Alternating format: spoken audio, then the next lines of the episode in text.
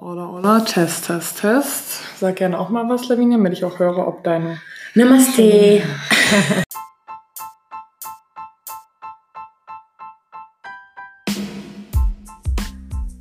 Hallo, liebe Performance-Optimierer und wie ihr eben schon gehört habt, Namaste. Ich freue mich heute ganz besonders, einen Special Guest in unserem Podcast begrüßen zu dürfen. Die liebe Lavinia Muth beherrt uns heute. Lavinia ist Corporate Responsibility Managerin beim Eco und Fair Fashion Label Armed Angels.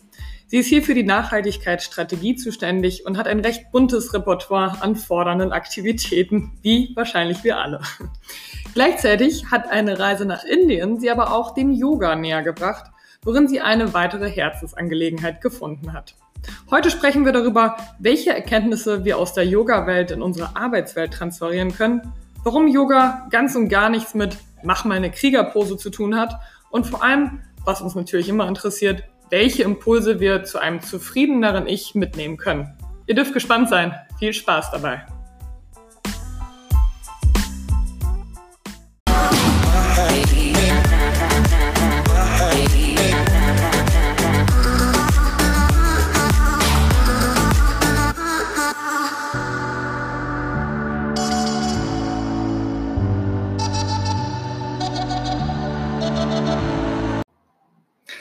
Hola Lavinia, schön, dass wir dich heute in unserem Podcast begrüßen dürfen.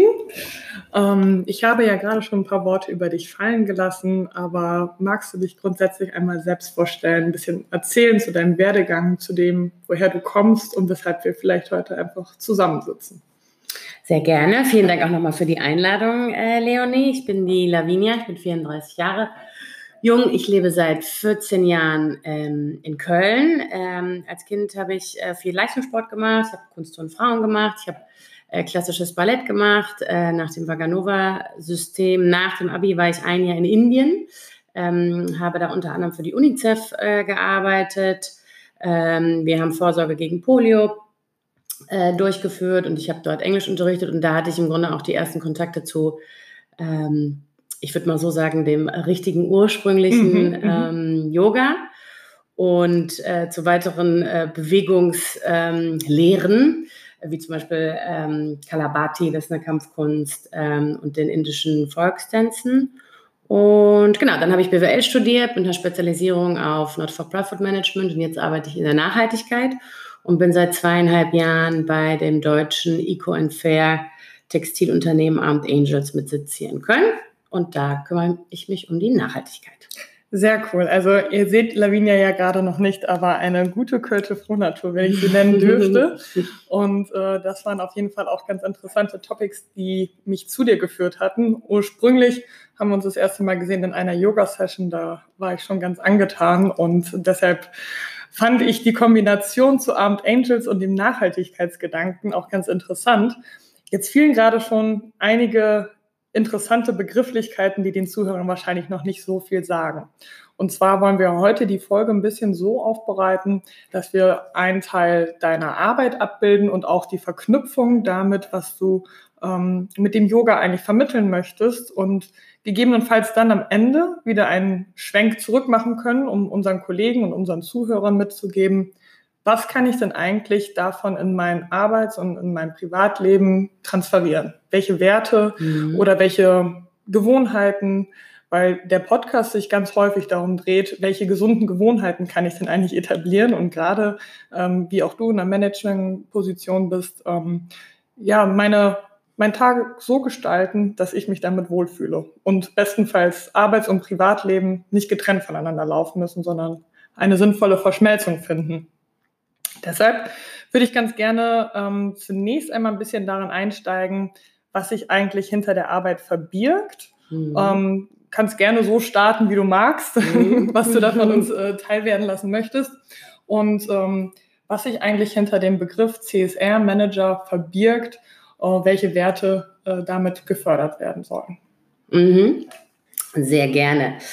Also ich glaube jetzt so allgemein Sustainability, Nachhaltigkeit, äh, Corporate Responsibility, Corporate Social Responsibility, das sind ja gerade im Businessbereich so die großen Buzzwords äh, der letzten Jahre, weil die Geschäftswelt auf einmal merkt so, oh, wir haben noch andere wichtige Parameter. Äh, außer Qualität und Preis. Mhm, mhm, ähm, und äh, genau, ich bin da eigentlich mehr oder weniger durch Zufall reingerutscht. Ich wollte eigentlich immer in die Entwicklungshilfe, mhm. habe aber sehr, sehr schnell festgestellt, dass ähm, die Entwicklungshilfe auf einem ähm, sehr, sehr, also a kapitalistischen System aufgebaut ist und sich immer noch sehr, sehr stark der sogenannte White Savior Komplex äh, dahinter mhm. verbirgt.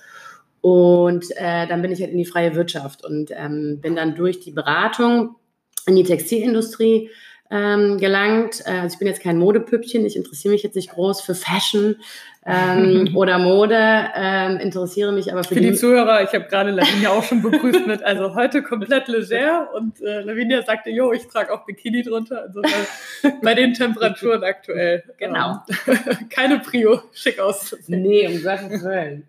Ähm, nee, aber das, was mich halt so gepackt hat, äh, sind halt diese Missstände in der Industrie und ähm, dass es da halt sehr, sehr viel gibt, was man noch äh, verbessern kann und auch muss. Und genau, und seit zehn Jahren bin ich dabei, erst acht Jahre in der Beratung gearbeitet und jetzt ähm, seit zweieinhalb Jahren bei einer Brand, also bei einem mhm. Unternehmen, aber im Grunde mache ich jetzt das Gleiche, was ich vorher beratend gemacht habe, halt nur für eine Brand. Und es geht im Grunde darum, dass wir unser Wirtschaftssystem wieder in Einklang mit der Natur bringen. Mhm, mh. Also es ist eigentlich ganz, ganz einfach, ganz, ganz einfach äh, unter dem Aspekt der sogenannten Circularity zu sehen. Und ähm, genau, und für mich, also ganz, ganz viele Leute fragen mich halt so, ja, wie kannst du denn irgendwie so eine Managementposition haben und dann nebenbei ähm, noch Yoga unterrichten und selber mhm. halt praktizieren oder quasi den Weg des Yoga als Lebensphilosophie ähm, beschreiten. Und für mich geht das eigentlich Hand in Hand, weil ne, im Yoga geht es am Ende des Tages, Körper, Seele und Geist in Einklang zu bringen. Ähm, und das würde ich sagen, ähm, tue ich auch in meinem Job. Also ich versuche, ähm, das Unternehmen äh, auf eine ethisch-moralische äh, Fährte zu bringen. Mhm. Wie wir es eigentlich äh, utopisch haben wollen. Ne? Es schreien ja immer alle nach Nachhaltigkeit, aber ähm, dann sagen ja immer alle so, nee, es geht nicht, es ist viel zu teuer, vor zurück. Es ist Arbeit, es erfordert ganz viel Disziplin, als auch die Praxis von Yoga, aber es ist möglich. Und dann kommt irgendwann von alleine der Wandel. Ja. Ja, dieses, was du sagst, der, der Wandel kommt von alleine, das ist halt immer sehr schwer so. zu transportieren, mm, ähm, wenn man ähm, unseren Zuhörern oder denjenigen, die sich für die Themen interessieren, vermitteln möchte, dass ähm, nichts getrennt voneinander zu betrachten ist eigentlich. Mhm. Ähm, wenn man vorher in die vorherigen Folgen ein bisschen mit reingehört hat, die haben zwar Titel wie Darmgesundheit, die haben Titel wie Immun Basics und so weiter, aber über der Tonspur versuchen wir eigentlich immer zu bringen, zu sagen, hey, betrachtet euren Körper auch als Ganzes. Und mhm. da kommen gesunde Bestandteile bestenfalls rein. Da sind aber auch ganz viele Externalitäten, Umwelteinflüsse, die uns beeinflussen und die auch unseren Stresshaushalt, unseren Hormonhaushalt und unser, unsere Mentalität, unsere positive oder gegebenenfalls eher negative Einstellung beeinflussen. Und deshalb sind wir bei diesen Themen immer ganz, ganz nahe wieder im Arbeitsleben, weil ähm, ja, bei den meisten wird er vermutlich mindestens acht Stunden am Tag die Arbeit aufmachen. Und bei unseren ähm, Kollegen aus der Beratung wird es definitiv auch so sein, dass da ganz viele Einflüsse sind, insbesondere im Kundenalltag, im Projektalltag, die nicht direkt durch sie beeinflussbar sind. Und deshalb ist es immer ganz interessant herauszufinden, was ist denn durch dich beeinflussbar? Und bevor ich immer nur auf die Symptome gucke, wie ich fühle mich mhm. schlecht, äh, ich habe kein, nicht genug Schlaf gehabt, ich, das ist schon mal eine gute Feststellung, aber ähm, symptombehaftet zu denken und zu sehen, hm, nee, kein guter Tag, ich fühle mich abgeschlagen, dann meide ich vielleicht auch noch Sport und dann beschränke ich die Bewegung auf das Nötigste. Ähm, dann habe ich vielleicht auch keine Lust mehr, abends Freunde zu treffen. Und dann am Ende an den Dingen zu kürzen, die einem selber gut tun. Mhm. Das ist, ähm, glaube ich, super schwierig. Erstmal, Herausforderung, ja. Ne, das, mhm. das beides in Einklang zu bringen. Aber genauso auch in der Selbstständigkeit kann, kann man genauso Felder finden, in denen es herausfordernd sein wird, weil man vielleicht einen hohen Anspruch an sich selbst hat. Um die Brücke zurückzuschlagen, wir haben jetzt ähm, Beruf kurz angesprochen und man hört schon raus, dass auch deine Arbeit da durchaus komplex ist und von ja, moralischem Anspruch geprägt ist und Transparenz und äh, Ethik da eine ganz große Rolle spielt. Ähm, nichtsdestotrotz waren wir zuletzt jetzt beim Yoga schon angekommen und Yoga fiel jetzt. Ähm, bei dem Yoga ist es ja sehr häufig so, dass wir ein ja, sehr ich glaube, vereinfachtes Verständnis von dem Begriff in der Gesellschaft vorfinden. Mhm. Und ähm, in der westlichen. In der westlichen, mhm. genau. Ähm, mhm. Da bewegen wir uns aktuell in Köln sehr west. Aber absolut, ich gebe dir recht. Und ähm, ich sehe zum Beispiel auch äh, in, in meinem Umfeld, Yoga ist grundsätzlich auch erstmal weniger akzeptiert bei unserer, unseren männlichen Freunden. Ähm, die Offenheit ist aber, auch wenn sie gegeben ist, auch nur begrenzt da, mhm. nämlich da, wo wir anfangen, über Mindset zu sprechen, über was gehört denn alles noch dazu, bis ich dann eigentlich in einen vielleicht meditativen Zustand gerate. Ähm, wie kann ich mich denn noch weiter damit auseinandersetzen, was über sportliche Aktivität hinausgeht? Denn ich glaube, das allgemeine Verständnis ist gerade noch, ich mache hier eine Kriegerposition und dann bring mich doch möglichst in eine geschmeidige Lage und mach mich mobiler. Deshalb Frage an dich. Was verbirgt sich denn aus deiner Sicht hinter dem Begriff Yoga und ähm, wie können wir unseren Zuhörern möglichst äh, ja, komprimiert deutlich machen, was die wichtigsten Elemente sind? Was ist das denn jetzt? Ja. Oh Gott, jetzt muss ich, äh, jetzt will ich dann überlegen, ob ich weit aushole oder ähm, ähm, direkt kleiner anfangen. Also ich würde erstmal sagen, also Yoga jetzt von der Begrifflichkeit her äh, Yui, die Silbe, kommt aus dem Sanskrit und das, he das heißt und bedeutet anjochen, also verbinden. Mhm. Wie ich vorhin schon gesagt habe, äh, grob kann man Yoga beschreiben als ähm, die Verbindung äh, des Körpers, des Geistes und der Seele. Dazu kommt, dass es eine der sechs ähm, Schulen, Darshanas, der indischen Philosophie ist. Und das, was man nie bei der indischen Philosophie vergessen darf, ist, dass die indische Philosophie eine praktische und intuitive Philosophie ist.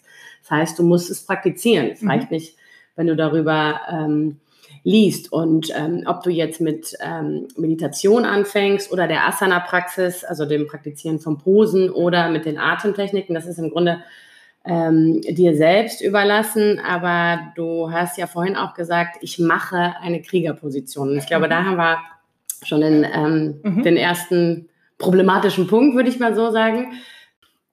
Ja, also es geht nicht um die Position, sondern es geht ähm, um den Begriff des Machens. Genau, es geht ja. ums Machen, weil es geht im Yoga nicht ums Machen. Ähm, äh, es geht ums Verstehen. Mhm.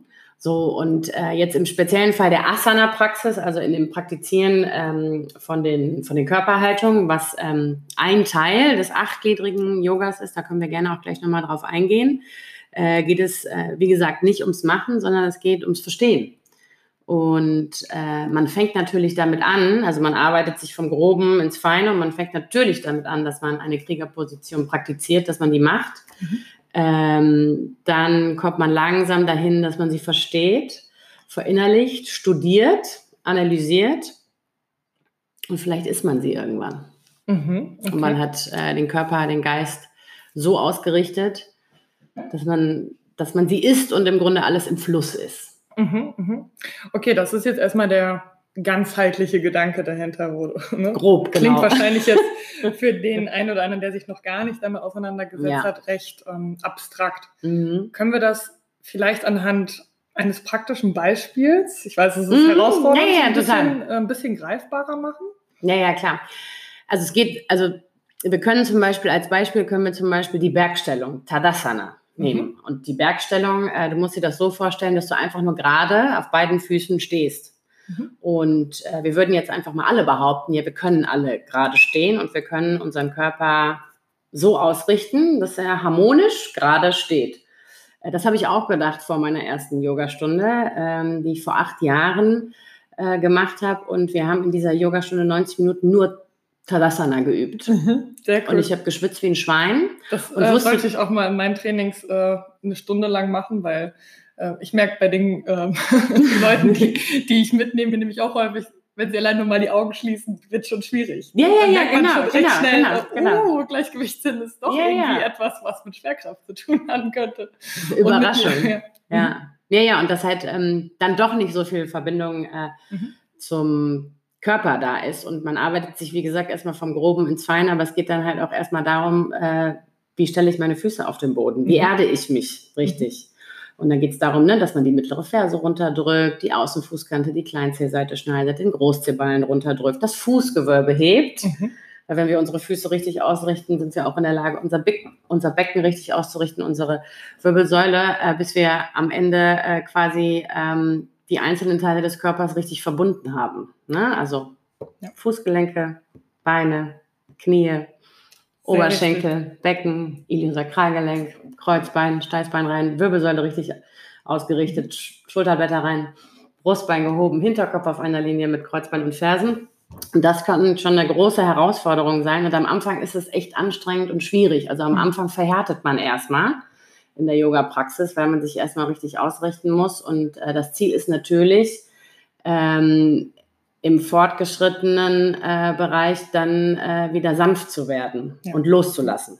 Aber am Anfang ist halt erstmal ne, vom Groben ins Feine und dann geht man immer tiefer. Und äh, sehr, dann wird's geil. Ja, ich finde das sehr interessant, weil ähm, also im Prinzip würde ich dich jetzt direkt einstellen als, äh, als Co-Trainer, wenn man das dürfte, weil ähm, einige, die schon mit mir trainiert haben, haben das äh, jetzt wahrscheinlich geschmunzelt, weil sie gehört haben, hm, ja, Leo predigt auch immer, Füße sind das Fundament für alles. Ist so. Ähm, aber es ist halt tatsächlich so, ähm, weil wir daran halt auch einige ähm, Defizite, die so von den, ich sag mal, Klienten, von den Coaches, wie auch immer, ähm, angesprochen werden, ausgleichen können, beziehungsweise mhm. erstmal erkennen können. Und wenn man beispielsweise in meinem Kopf hat, ah, die Fußaußenkante könnte auch was mit den Adduktoren zu tun haben. Oh yes. Und ähm, wenn du dein Fußgewölbe nicht aufbaust, dann kippen deine Knie nach innen und dann wirst du voraussichtlich auch äh, Wirbelsäulenfehlhaltung äh, haben. Ja. Und dann ist nicht nur eine Skoliose schuld, auch die Skoliose können wir behandeln. im Alter. Genau, da, also jeder ist ja immer sehr schnell dabei, sich selbst zu diagnostizieren mhm. ähm, und im Zweifel nicht zu hinterfragen, was dann so die ganz, ganz kleine Mini-Ursache sein könnte, die halt eine sehr große Wirkung hat. Ja. Aber zu deinem letzten Satz, du sagtest auch so, ja, da sind halt ganz, ganz viele Sachen, die da reinfallen, da muss man halt schrittweise vorgehen. Das finde ich sehr interessant, weil auch da können wir einen guten Transfer schaffen zu unserem eigenen Anspruch, auch im Arbeitsleben. Mhm. Ähm, was man immer wieder feststellen kann, ist, dass Menschen, glaube ich, ähm, egal wie hoch ihr Anspruch an sich selbst ist, wenn sie etwas umsetzen möchten, am liebsten alles auf einmal machen möchten. Um ein Beispiel zu nennen, ähm, ich äh, steige neu ins Berufsleben ein und möchte auf jeden Fall alles auf einmal richtig machen und ähm, verliere mich komplett in Aufgaben, in To-Do-Listen. Mhm. Ähm, ich möchte privat etwas an meiner körperlichen Komposition ändern, sage ich mal. Ähm, mhm. das initial wahrscheinlich erstmal ein Optikgedanke dahinter. Was mache ich?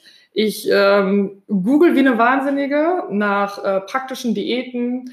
Ich ähm, melde mich zu einem Online-Kurs an, der voraussichtlich nicht individuell auf mich zugeschnitten ist und hechte von einer Diät zur anderen, von einem ähm, super coolen Social Media betriebenen äh, Workout zum nächsten. Aber ich vergesse ganz, ganz viele wesentliche Dinge. Und in den vorherigen Episoden haben wir beispielsweise schon darüber gesprochen, wie wäre es, wenn du morgens mal anfängst, ausreichend zu trinken? Wie wäre es, wenn du dich mal hinterfragst, habe ich ausreichend geschlafen? Wie wäre es, wenn du deinen Hormonstatus mal hinterfragst? Wie wäre es, wenn du allgemein mal die Tätigkeiten, die du, mit denen du deinen ganzen Tag verbringst, kritischer hinterfragst, um zu schauen, gehe ich denn eigentlich dem nach, wo meine originären Leidenschaften drin sind? Gehe ich dem nach, was mir gut tut? Ähm, tut mir es gut, fünf Stunden lang am Stück auf dem PC zu schauen, wann habe ich denn eigentlich das letzte Mal gegessen und ähm, ah, deshalb habe ich Kopfschmerzen, weil meine Augen vielleicht auch überlastet sind. Also ja, ja, oder, auch, oder ist das Training, was ich gerade tätige, ist das überhaupt das Richtige? Ganz genau. Obwohl Ratgeber XY das halt gesagt hat. Absolut, so, ne? absolut. Ne? Und dieses individuelle Hinterfragen ähm, möchte ich hier immer ganz gerne rausstellen, weil das, glaube ich, die absolute Basis ist, bei denen das, was halt leicht abgetan wird, weil Menschen ganz häufig sagen so, ja, ja, klar, ja, ich weiß, dass das eine Rolle spielt und ja, ich weiß auch, dass Alkohol eine Rolle spielt und so weiter, ja. Ja, aber wissen wir alle. Wir wissen das alle, ne? Die Umsetzung, daran scheitert es ja. halt, ne? Und mhm. insgesamt dann zu einem bewussteren Ich zu finden, irgendwie sich selbst mündig zu machen, die richtigen Dinge zur richtigen Zeit einzuordnen.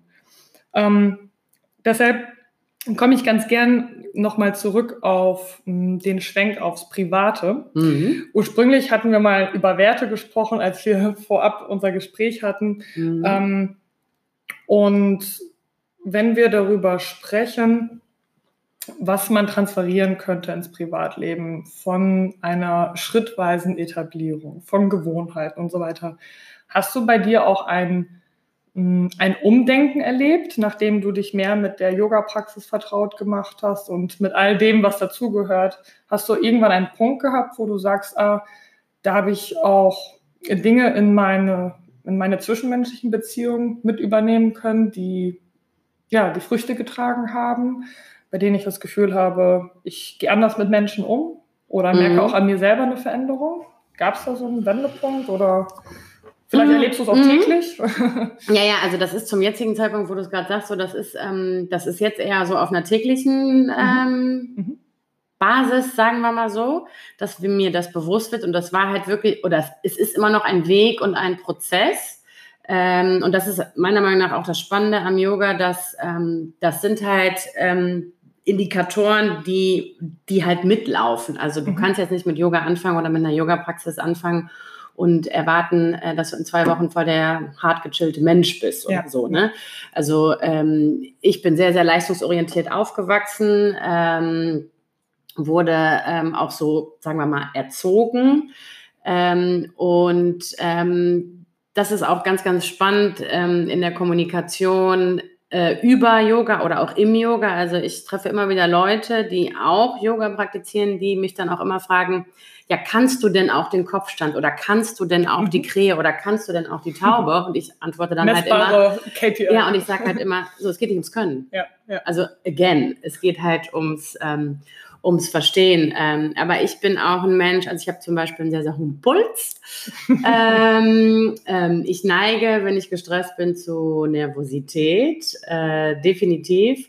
Und überraschenderweise, aber das kam halt auch echt über die Zeit, äh, bin ich um einiges ruhiger geworden. Also mhm. hätten wir uns jetzt vor fünf, sechs Jahren getroffen, also ich bin immer noch ein dominanter Mensch, ich habe eine starke Meinung. Äh, dazu stehe ich auch, aber ähm, ich bin ruhiger, ich bin in der Lage, besser zuzuhören. Diplomatischer? Ähm, auch, auf jeden Fall. Ähm, emotionale Ausraster ähm, hatte ich schon lange nicht mehr.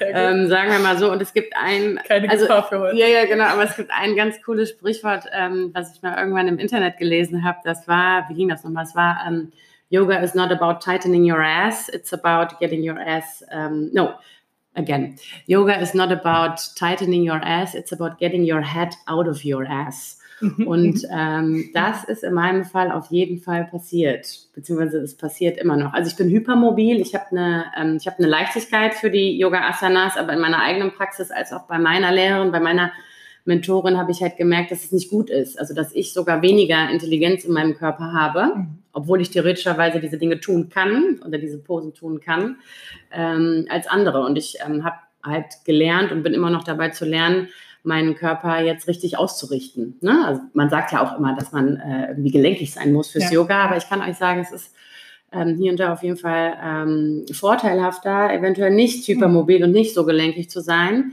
weil die Leute, die eventuell ein bisschen steifer sind, ähm, ähm, eine größere Leichtigkeit haben, ähm, die Intelligenz in ihrem Körper zu wecken und äh, mhm. hineinzufühlen. Mhm. Ja, kann ich sehr gut nachempfinden. Ähm, witzigerweise, ich hatte heute auch noch ein Gewichtheben-Training, also von der oh ja. äh, Last, die darauf äh, mhm. kommt, äh, eine ganz andere Form äh, der, der Kraftumsetzung. Ja, aber meinst du? Findest du? Ja, also ja, du Kraft arbeitest halt mit externem Gewicht, aber im Grunde, genau. aber im Grunde geht es ja um Architektur und Ganz wie genau. und, und das Yoga ist auch Architektur. Absolut. Mhm. Deshalb wollte ich auch eigentlich eher eine Parallele also, schlagen. ähm, denn die Kraftübertragung ist halt das Interessante. Ja. Ähm, wir arbeiten ganz viel mit Neuro-Drills dabei. Mhm. Und ähm, das, das Feld, das könnten wir jetzt weit aufgrasen, dafür würden wir jetzt jegliche Episoden sprengen. Ähm, mm, oh ja, auch im Yoga. ähm, aber was mich da tatsächlich auch am meisten fordert, ist das Techniktraining und die Drills, die wir damit reingeben und tatsächlich nicht das Gewicht. Das Gewicht, das fliegt später über mhm. den Kopf, wenn ja. die Technik passt.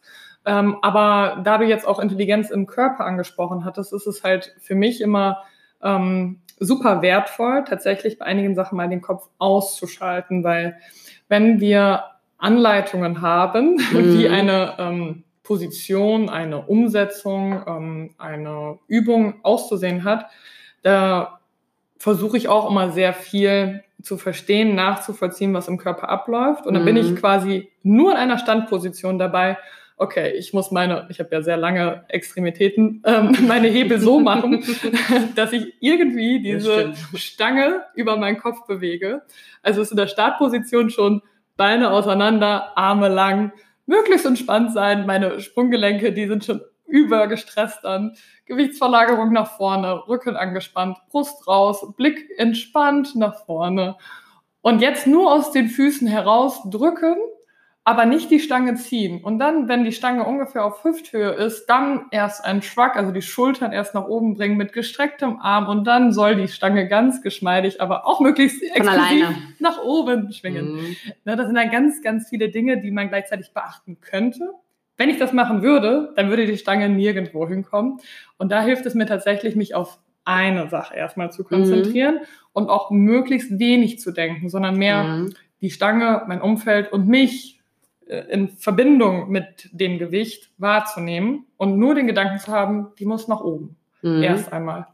Und deshalb finde ich es ganz interessant, was du gerade angesprochen hast, weil ich glaube, oftmals ist man, egal in welcher Sportart man ist, so sehr darauf konzentriert, wenn man es dann ambitioniert machen möchte, es in irgendeiner Form richtig zu machen. Und ich glaube, ähm, egal ob es im Sport ist oder im Arbeitsleben, es gibt nicht unbedingt immer ein richtig oder falsch. Ja. Wer sagt dann, dass diese Übungsausführung nicht auch mit geneigtem Kopf ausführbar wäre? Ähm, wer sagt dann, dass ich nicht auch an die und die Innen- oder Außenrotation dabei gehen kann? Es sind alles ähm, Gelenke zum Großteil, die in zig Winkel und Richtungen verstellbar wären.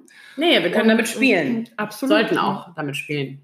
Und, und nicht, ähm, nie mechanisch. Nie, also das sagt man im Yoga ganz klar, nie mechanisch praktizieren. Ja. Ja. jeden Tag, also wenn ich heute den herabschauenden Hund mache, ist er so.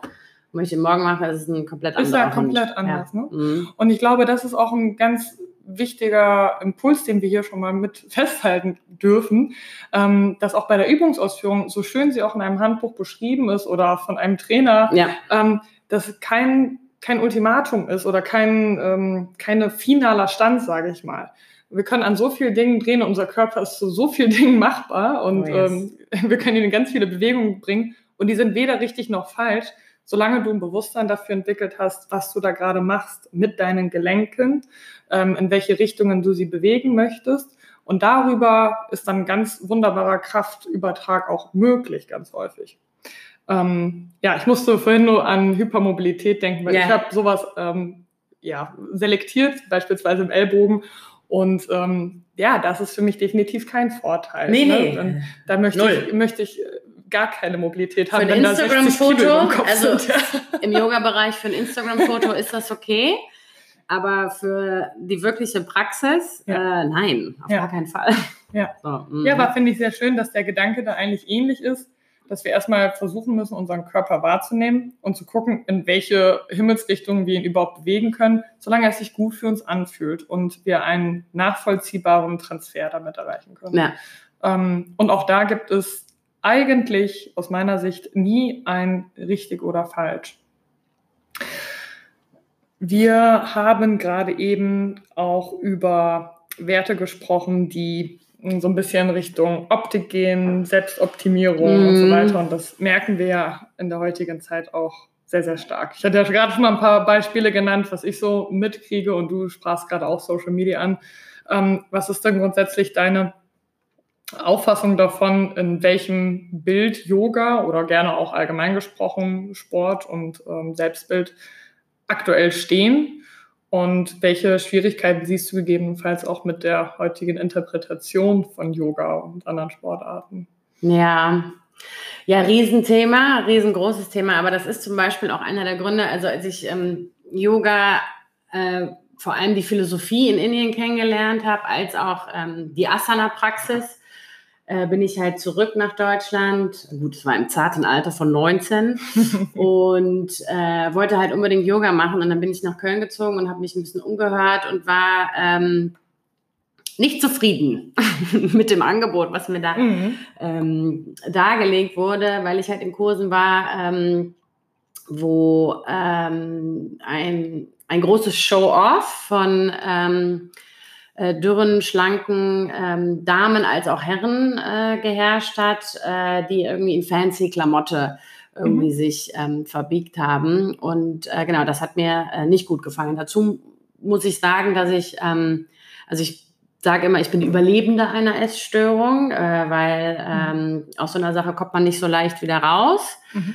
Ähm, das ist im Grunde ein traumatisches Verhältnis und natürlich aufgrund meiner Vergangenheit des Leistungssport oder Sportes ähm, hatte ich natürlich ein schwieriges Verhältnis zu meinem Körper, was natürlich sehr, sehr ähm, leistungsdriven war ähm, sagen wir mal so. Mhm. Und ich äh, wollte als Jugendliche und als Kind wollte ich auch mal Tanz studieren oder irgendwas äh, mit dem Körper machen, aber aufgrund ähm, dieser, dieses Krankheitsbildes, äh, was mich äh, in meiner Pubertät äh, aufgefunden hat, sagen wir mal so, ähm, habe ich mich davon entfernt. Und ähm, genau, und einmal war halt die Tatsache, dass ich das Gefühl hatte, dass ich kein ursprüngliches Yoga finde, mhm.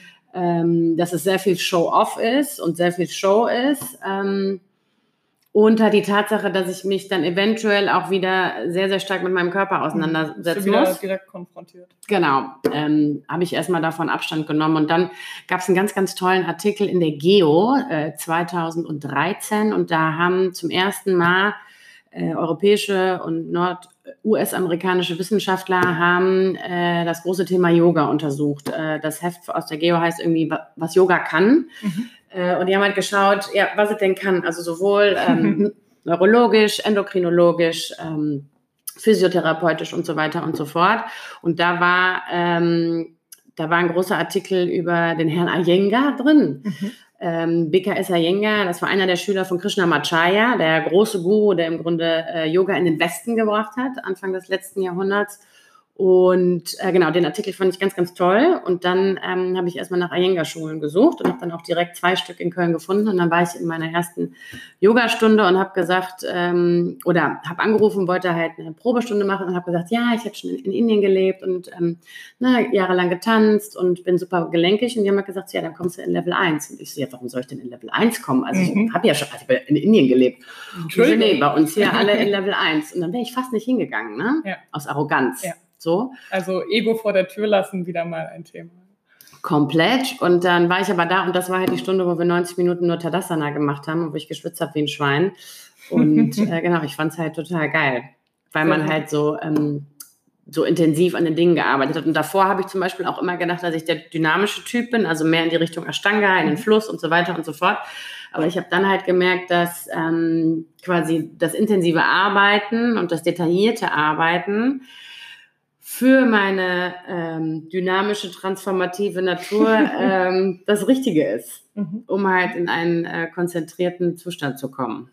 Ja. Absolut. Also hat dich das eigentlich so tatsächlich ein bisschen geerdet, wo du auch sagen würdest, ja, da habe ich mal eine ganz neue Perspektive. Äh, ja, ja, total. Und äh, genau, und es ging halt, also ne, da sind halt keine Spiegel und es geht halt wirklich nur darum, äh, am Anfang, also wie gesagt, am Anfang arbeitet man sich halt äh, erstmal vom Groben ins Feine. Es ist sehr, sehr anatomisch am Anfang. Die feine Arbeit kommt halt danach. Ähm, genau, die Lehrer ähm, sind gut ausgebildet, also sehr, sehr, sehr, sehr, sehr gut ausgebildete Lehrer äh, mit jahrelanger Praxis. Also nicht irgendjemand, der jetzt mal, äh, keine Ahnung, mal eben auf Bali war und sechs Wochen einen Kurs gemacht hat und äh, sich jetzt Yogi nennt und vor allem auch äh, Leute mit einem medizinischen Hintergrund und auch, ähm, wie soll ich sagen, normalen, gesunden Körpern. Also da mhm. habe ich nicht ähm, das drahtige, athletische, ähm, aufgepimpte erfahren. Ja, ja, absolut.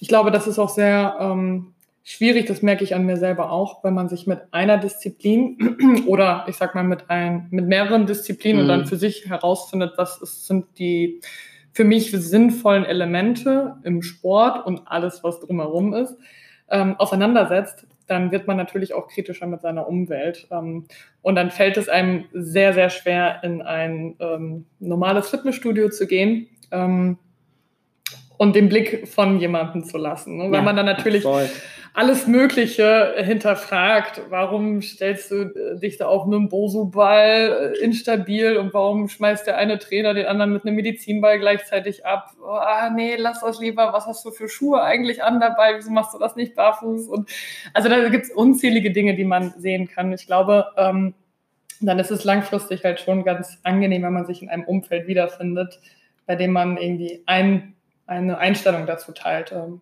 du sprachst ja gerade auch Spiegel an, also im Gewichtheben-Studio gibt es in der Regel auch gar keine Spiegel. Nee, wofür? Ähm, ne, weil du eben selber spüren sollst, wie dein Körper im dreidimensionalen Raum ähm, sich bewegt. Mit genau. allem drumherum in dich selber hineinfühlen sollst und auch deine Geschwindigkeit im Raum wahrnehmen sollst. Ja, sei ähm, bei dir. Absolut. Und ähm, auch noch von, ich sag mal, Standard-Fitnessstudios, wenn ich da noch die besten so rauspicke, selbst da sind Spiegel ja immer sehr präsent. Und da ist natürlich. Ja, für das auch, Selfie. Absolut. Da ist ja. ähm, das Fitnessstudio-Selfie. Ja, man, man kann das ja sehr beobachten. Ne? Mittlerweile gibt es ja sogar auch äh, Zeiten, die in Fitnessstudios geblockt werden für Influencer, damit sie dann da ihre äh, Filmchen drehen können. Ah ja, also es hat ja mittlerweile ein Ausmaß angenommen, was ich äh, durchaus ja schon als problematisch bezeichnen würde, wenn man eigentlich sich den Grundgedanken wieder vor Augen hält, weshalb man in ein Fitnessstudio geht. Und das sollte ja im Grunde etwas sein, was man für sich tut. Ja. Ähm, sehr gut. So, ich glaube, jetzt haben wir uns äh, zwar nicht verloren, aber wir haben die wir Themen, haben einen roten Schwenker äh, gemacht. Äh, ein bisschen ne? vermischt Na? und so ist es auch gar nicht schlimm. Ja, ich glaube ähm, auch. wir waren im Grunde ja ein bisschen dabei, ähm, ja, was es dir gebracht hat ähm, in der Akzeptanz deiner selbst auch. Ja. Ne? Mhm. Ähm, und auch das Stichwort cool mit sich selbst zu sein. Ne? Du hattest, glaube ich, ähm, auch erwähnt, äh, du warst da wenn ich das so sagen darf, hat es sich auch ein bisschen unausgeglichener wiedergefunden vormals und hast jetzt Beziehungsweise das wird mir jetzt bewusst. Das wird dir also jetzt, jetzt bewusst. weiß ich, dass ich ja. nicht so ausgeglichen war, wie ich immer gedacht habe. Ja, ja. Und damit hast du quasi einen neuen Weg gefunden, wo du sagst, okay, das ist gut, dass mir das begegnet ist, damit ich mal abkomme von einer vielleicht, vielleicht impulsiveren Charakter, um, einen dynamischeren Charakter, der vielleicht auch eine ganz, ein ganz gutes Pendant braucht, um runterzufahren. Ja, beziehungsweise, also im Yoga geht es nie darum, also du bist du, ich bin ich und ich bin immer noch dynamisch, ich bin wie gesagt mhm. immer noch ähm, dominant, ich habe immer noch eine starke Meinung, aber das, wo es im Yoga. Also falls halt, man es nicht raushört, man sieht es auch immer, wenn man äh, Lavinia sieht. Sie ist auf jeden Fall präsent. Ich bin aber auch ganz sanft. nee, aber ähm, also das, was ganz, ganz wichtig ist im Yoga, äh, geht es immer darum, ähm, das Selbst zu stärken. Ja. So, und es geht nicht darum, eine andere Person zu werden, sondern es geht darum, das Selbst ähm, zu stärken direkter Transfer ins Berufsleben auch. Ja. Ähm, wir sprachen äh, in der vorherigen Episode auch über Glaubenssätze. Einer davon ist auch, ähm, arbeite an deinen Schwächen ähm, und versuch mal an deinen Schwächen besser zu werden, ähm, wo ich gar nicht so der Fan von bin. Deshalb finde ich es eigentlich ganz gut, wenn man mhm. sich auch im Berufsleben mal deutlich macht, vielleicht filter ich jetzt besser raus, was ich schon gut kann, an dem ich weiterarbeite, ja. als immer kontinuierlich meinen Blick auf meine Schwächen zu werfen. Ähm, und im Sportalltag sehe ich das zum Beispiel daran, dass Menschen einem mitteilen, oh, boah, ich fand es total anstrengend, jetzt acht Kilometer zu laufen. Also eigentlich war nach fünf Kilometern ich schon keinen Bock mehr und eigentlich habe ich auch insgesamt keinen Bock auf Laufen. Wo ich dann immer denke, warum machst du es dann? Yeah. Dann suche dir doch etwas, was dir Spaß macht. Ne? Dann so, nee, ich muss darin besser werden. Ich so, wer sagt dir, dass du darin besser werden musst? Ne? Ähm, das ist halt super interessant, wie lange Menschen diese äh, Grundsätze mit sich rumtragen, ohne mal zu hinterfragen, was denn vielleicht eine Alternative wäre, die ihnen gut tut. Ne? Und vielleicht ist es nicht das, äh, Laufen, mhm. weil jetzt zu Corona-Zeiten alle angefangen haben zu laufen. Und vielleicht ist es auch ähm, nicht einen bestimmten Ernährungsstil nachzugehen, weil er vermeintlich gut ist, was auch immer sich dahinter verbirgt. Und vielleicht ist es auch nicht ein bestimmter Beruf, ich hoffe, ich verschrecke jetzt nicht unsere Kollegen, ähm, einen bestimmten Beruf nachzugehen, weil er eben einen bestimmten Status mit sich bringt oder was auch immer. Ja. Ne? Ähm, also ganz häufig spielt ja immer wieder äußerer Einfluss und Ego eine Rolle.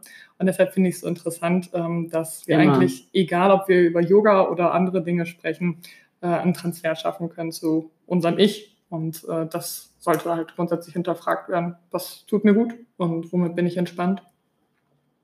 Um nochmal die Brücke zu schlagen, ähm, wenn sich jetzt vielleicht der ein oder andere Zuhörer ähm, gefragt hat, okay, Yoga bedeutet also mehr als nur den Krieger zu machen und bedeutet mehr ja, als ja, ich, ich gehe.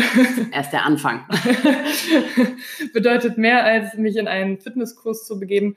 Was würdest du denn, so weit wir das komprimiert runterbrechen können, mhm. einem Anfänger bis Fortgeschrittenen mal mitgeben, so als erste Schritte, wo du sagst, versuch erstmal daran zu arbeiten, wenn du Yoga in deine tägliche Praxis integrieren mhm. möchtest? Ja, da, also ich glaube, ähm, über die unterschiedlichen Yoga-Methodiken und äh, was eigentlich alles zu Yoga gehört, haben wir ja noch gar nicht äh, gesprochen. Deswegen spreche ich das ganz, ganz, ganz schnell an. Ja, also es, gerne, ähm, im Yoga gibt es den sogenannten achtglad, acht, Entschuldigung, im Yoga gibt es den sogenannten achtgliedrigen Pfad. Mhm. Ähm, den hat Patanjali definiert. Das ist der, äh, der Geistliche, der auch die Yoga Sutras ähm, definiert hat. Ähm, Wir hängen später ein Glossar. Ja, ja, auf jeden Fall. Naja, auf jeden Fall äh, gibt es acht Pfade und die Asana-Praxis, von der wir heute sehr, sehr viel gesprochen haben, ist nur einer der Pfade. Die Asana-Praxis mhm. ist quasi das Praktizieren von Körperhaltung. Die Asanas, die wir heute praktizieren, die wurden aber erst die letzten 200 Jahre ähm, quasi ähm, entwickelt. Mhm. Und ähm, zum Beispiel ähm, die erste Regel ist Yama, das ist die gesellschaftliche äh, Disziplin, das heißt, dass wir gut mit der Umwelt umgehen. Mhm. Äh, die zweite Regel ist ähm, Niyama, äh, das ist die Disziplin für uns selber, also dass wir halt gut mit uns selber umgehen, anständig essen, viel an der frischen Luft sind und so weiter und so fort. Dann haben wir Asana, dann haben wir Pranayama, das sind die Atemtechniken, beziehungsweise pra Prana ist die Lebensenergie. Ähm, dann haben wir ähm, Pratyahara, ähm, das ist quasi ähm, die Regel, dass wir uns nicht von unseren Sinnen leiten lassen sollten. Eine Riesenherausforderung, ich glaube für mhm. alle mhm. und jeden. Ähm, dann haben wir ähm, Dharana, das ist die Konzentration. Dann haben wir Dhyana, Meditation und als letztes kommt halt Samadhi, äh, das ist die Erleuchtung. Und wenn man Yoga praktizieren will, also man kann man sollte im Grunde alle Regeln befolgen, aber mit wem man anfängt, das ist jedem im Grunde selber überlassen und die einzelnen Yoga-Methoden haben da ihren eigenen Weg. Was ich ganz, ganz wichtig finde, ist, dass man ähm, sich einen Lehrer sucht oder eine Lehrerin sucht, einen Mentor, eine Mentorin. Ähm, also auch wenn man ein sehr, sehr fortgeschrittener äh, Praktikant ist, ähm, bin ich der Meinung, dass man auf jeden Fall ähm, eine regelmäßige Praxis braucht, weil also Yoga ist eine praktische Philosophie. Also jeden Tag praktizieren mhm. und ähm, immer noch einen Mentor, eine Mentorin, weil ähm, das hört halt nicht auf. Ne? Also deswegen finde ich das halt auch so abgefahren und so toll, weil ich weiß, dass das eine Sache ist, äh, wo ich mein ganzes Leben lang ähm, ja. weiter lernen werde. Und ob das jetzt im Fitnessstudio ist, ähm, ob das jetzt ähm, mit einer Lehrerin oder einem Lehrer im Fitnessstudio ist, ob das in einer offiziellen Yogaschule ist, ob das äh, mit einem Angebot von Facebook irgendwo Yoga im Park ist, äh, das ist jedem selber überlassen. Ich glaube, da muss jeder für sich selber ähm, seine persönliche Yoga-Methode und halt auch ähm, seine Art von Lehrer oder Lehrerin finden. Ja. Ne, weil es gibt ja Leute, die, die das toll finden, wenn man am Anfang 20 Minuten chantet, um runterzukommen. Dann gibt es Leute, Magst die natürlich... Magst du den Begriff noch kurz erklären? Ja, also ähm, Chanten ist im Grunde, äh, wenn man Mantren singt, also das macht man mhm. natürlich auch äh, in, in, vielen Yoga-Disziplinen, in meiner auch, aber äh, on a very low level, sagen wir mal so, aber das schreckt ja auch viele ab, so, ne? Klar. Ja. Wenn das richtig erklärt wird von der Lehrer oder von, dem, ähm, äh, von der Lehrerin, von dem Lehrer, dann weiß man, dass äh, Sanskrit eine Tonsprache ist, äh, dass es eine bestimmte Auswirkung hat, wie man etwas ausspricht auf den Körper, aus, auf das Zwerchfell. Ähm, genau, aber das muss dann halt auch äh, erklärt werden. Ja. ja, du, ich bin da völlig offen für, weil, wie ich vorhin ansprach, wir ähm, versuchen ja viele Elemente aus der Neuroathletik, was mm. auch ein sehr mhm. unbekanntes Feld ist, ähm, mit in die tägliche Praxis zu integrieren. Und wenn ich jemand bitte, summe mal auf der linken Seite, rieche mal mit den rechten, mit ah, dem rechten Nasenloch ah, witzig, und äh, ich gebe dir mal Vibration aufs rechte Ohr. Ähm, wirst du natürlich auch erstmal äh, argwöhnisch angeguckt, äh, wenn es dann am Ende aber den Effekt bringt, dass man besser in eine Bewegung kommt, schmerzfrei ist und so weiter, dann ähm, hat das natürlich irgendwie gewonnen. Ja, ja, ja, klar. aber, klar, aber, aber man muss es ausprobieren. Das sind außergewöhnliche so, Ansätze, ja. Mhm, und die ja. Offenheit dafür ist grundsätzlich schon mal key. Ja, ja, ja. ähm, ja, und das ist ähm, durchaus sehr gut, dass man einfach mal einen ganzheitlichen Gedanken damit einbringt und verschiedene Dinge ausprobiert. Ne? Ja, ja, voll. Und, und das gibt es, wie gesagt, beim Yoga auch. Also es gibt kein Rezept. Also es gibt kein richtig, kein falsch. Ja. Es gibt unterschiedliche Methoden. Wie gesagt, es gibt, es gibt Stile, wo man äh, schon mit Anfängern chantet. Es, es, gibt Stile, wo man von Anfang an Pranayama, die Atemtechniken durchführt. Die Methode, die ich ähm, praktiziere, ähm, da wird zum Beispiel Pranayama, also diese Atemtechniken werden erst nach hm, maximal drei Jahren Praxis mhm. äh, ähm, quasi angeleitet und durchgeführt, weil man halt sagt, dass der Körper, also ne, dass man erst Platz schaffen muss im Körper, mhm. damit man wirklich ne, die Lungen mhm. richtig oder das Lungenvolumen ähm, richtig voll kriegt. Ähm, Nicht gegessen vorher. Ja, das sowieso, genau, das sowieso. Äh, aber genau, da muss jeder für sich selber schauen, ähm, welche Methode, welcher Lehrer, ähm, fühle ich mich wohl, komme ich klar, äh, bin ich näher an meinem Körper, spüre ich mich mehr Absolut, und so weiter ja. und so fort. Ja. ja.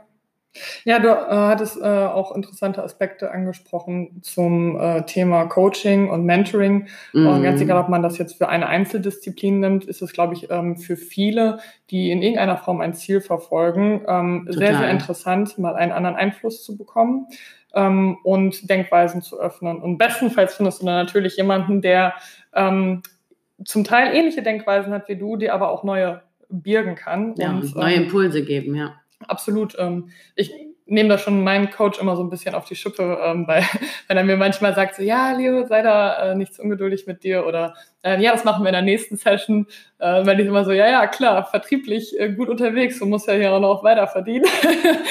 Aber im Prinzip ist mir durchaus bewusst, es ist halt ein kontinuierliches Lernen und ich freue mich, wenn wir auch noch länger zusammenarbeiten können, weil ich weiß, dass wir immer wieder neu voneinander lernen werden und ich insbesondere dann für meinen Teil natürlich auch von den Dingen profitieren kann, die er ins Training einbringt. Ähm, nur entscheidend ist dabei natürlich, dass du jemanden hast, bei dem du das Gefühl hast, wir sprechen auf Augenhöhe und ähm, wir haben einen so regen Austausch, dass er uns bestenfalls beidseitig was bringt. Ähm, ja, aber das wollte ich noch ein bisschen herausstellen, weil ich glaube, dieses kontinuierliche Lernen und es ist halt nie abgeschlossen und man ist nie Expert in oder Profi nee. von, auch mit dem zehnten Zertifikat, woran halt immer noch viel gemessen wird, ähm, nee, nee, ist man es ja. einfach nicht. Ne? Man, lernt aus meiner Erfahrung auf jeden Fall am meisten damit, dass man es praktiziert hat an sich selber und an anderen, um auszuprobieren, was schlägt überhaupt an, ähm, welche, welches Ausmaß an Effekt habe ich dabei, aber auch festzustellen, wie individuell wir alle sind. Und es gibt halt ganz, ganz viele verschiedene äh, Drills, die man geben kann und Impulse, die bei jedem unterschiedlich ausschlagen oder auch gar nicht. Ja, das stimmt. Und, auch, ähm, ja. äh, das ist immer so eine Botschaft, die ich ganz gerne mitgebe, wenn halt pauschale Fragen kommen wie, ähm, ich kann nicht schlafen, was soll ich machen? Ich habe Bauchschmerzen, was soll ich machen? Das sind ganz, ganz viele unterschiedliche ja, ja. Warum? Ne? Genau. Menschen suchen Frag immer nach warum. einer Antwort. Ja, ja. ja. Und ähm, deshalb. Ja, meistens liegt die Antwort in uns selber, so, ne? Absolut, absolut. Aber ähm, nur das muss man erstmal herausfinden, was ja. es denn ist. Ne? Ja. Und ähm, da erstmal lösungsorientierter zu denken und zu sagen, okay, ich konzentriere mich jetzt nicht nur aufs Problem und sage, äh, ich äh, habe Darmbeschwerden und gehe zur Darmspiegelung, ich habe Knochenbeschwerden und gehe zum Orthopäden, sondern ich schaue mal, was könnte denn die dahinterliegende ja, ja. Wurzel sein. Woher kommt der Schmerz? Ganz genau. Ist er wirklich da, wo ich glaube, dass er ist? Ja. Ja. Ja, das ist, glaube ich, so eine Denkweise, die ähm, man nicht häufig genug äh, propagieren darf. Okay, ich glaube, wir haben jetzt schon gut den Rahmen gesprengt. Wir machen dann eine Bonusfolge draus. Dann hat man immer so eine Legitimation dafür, dass Yay. man äh, die halbe Stunde sprengt. Ähm, magst du vielleicht noch ähm, ein paar Worte dazu zu sagen, wenn man jetzt ein bisschen neugierig geworden ist auf deine Person, wo man dich finden kann, in Social Media oder im Park oder wo auch immer, ähm, wo du vielleicht den einen oder anderen Impuls weiter vermitteln kannst. Sehr gerne. Also ähm, ich bin immer noch in der Iyengar Yoga Ausbildung. Das ist eine dreijährige äh, 1000 Stunden Ausbildung.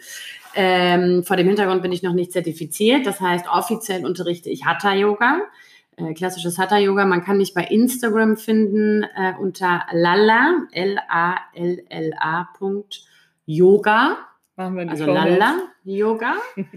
Ähm, genau, und aktuell äh, biete ich einen offenen Kurs, also wirklich für alle und jeden ähm, unter der Woche online an, 90 Minuten.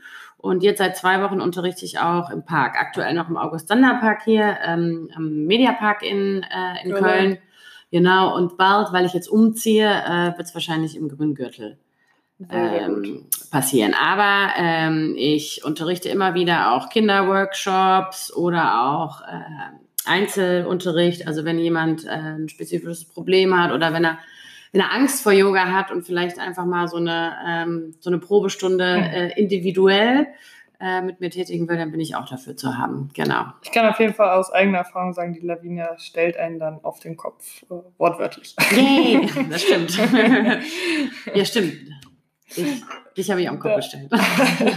ja, in der Stunde. Ja, aber, ja. aber war gut. Ja. Ähm, ja. sehr, sehr gut. Wir packen die Informationen in die äh, Show Notes, wie man ja heutzutage auch schon sehr immer schön angliziert sagt. Ähm, dann kann der eine oder Kannte andere. ich noch nicht. ja, findet sich dann immer auf den Portalen wie Spotify und Co. Ah, okay, in der cool. Beschreibung. Mhm. Ähm, dann kann man das auch rückverfolgen. Ähm, insofern würde ich mich erstmal bedanken bei dir für erstmal deine Offenheit, deine Worte hier der ganzen riesen Publicity mitzutragen. Mhm. Ähm, auf eine große Reichweite für dich auch. Ähm, und ein ganz tolles Stichwort, was aber äh, was ein bisschen untergegangen ist, der letzte Schritt in der Yoga-Praxis sei die Erleuchtung. Mhm. Und deshalb hoffe ich, dass wir heute ein paar erleuchtende Momente äh, hinsichtlich Aufklärung von Yoga und ähm, ja, Akzeptanz seiner selbst und Selbstfindung mitgeben konnten. Ich bin gespannt auf das Feedback. Ja, ich und, auch. Äh, vielleicht können wir dich ja zu einem späteren Zeitpunkt sonst nochmal in dem Podcast begrüßen. Auf jeden Fall dafür erstmal ganz lieben Dank. Sehr, sehr gerne. Hat sehr viel Spaß gemacht. Und danke dir. That's it.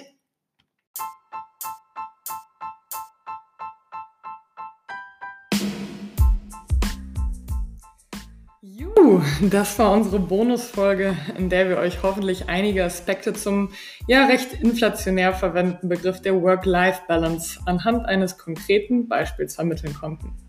Wir hoffen damit nicht nur ein besseres Verständnis zum Yoga überbringen zu dürfen, sondern auch deutlich zu machen, wie wichtig es ist, seinen originären Leidenschaften nachzugehen, sich seiner Werte bewusst zu werden und nach diesen bestmöglich im Privat- und Arbeitsleben zu streben. Wofür steht ihr? Was möchtet ihr umsetzen? Wie möchtet ihr von anderen gesehen werden? Spielt das überhaupt eine Rolle? Und nach welchen Maßstäben bemesst ihr euren Lebensstil? Viel Spaß beim kritischen Hinterfragen eurer selbst. Bis dann!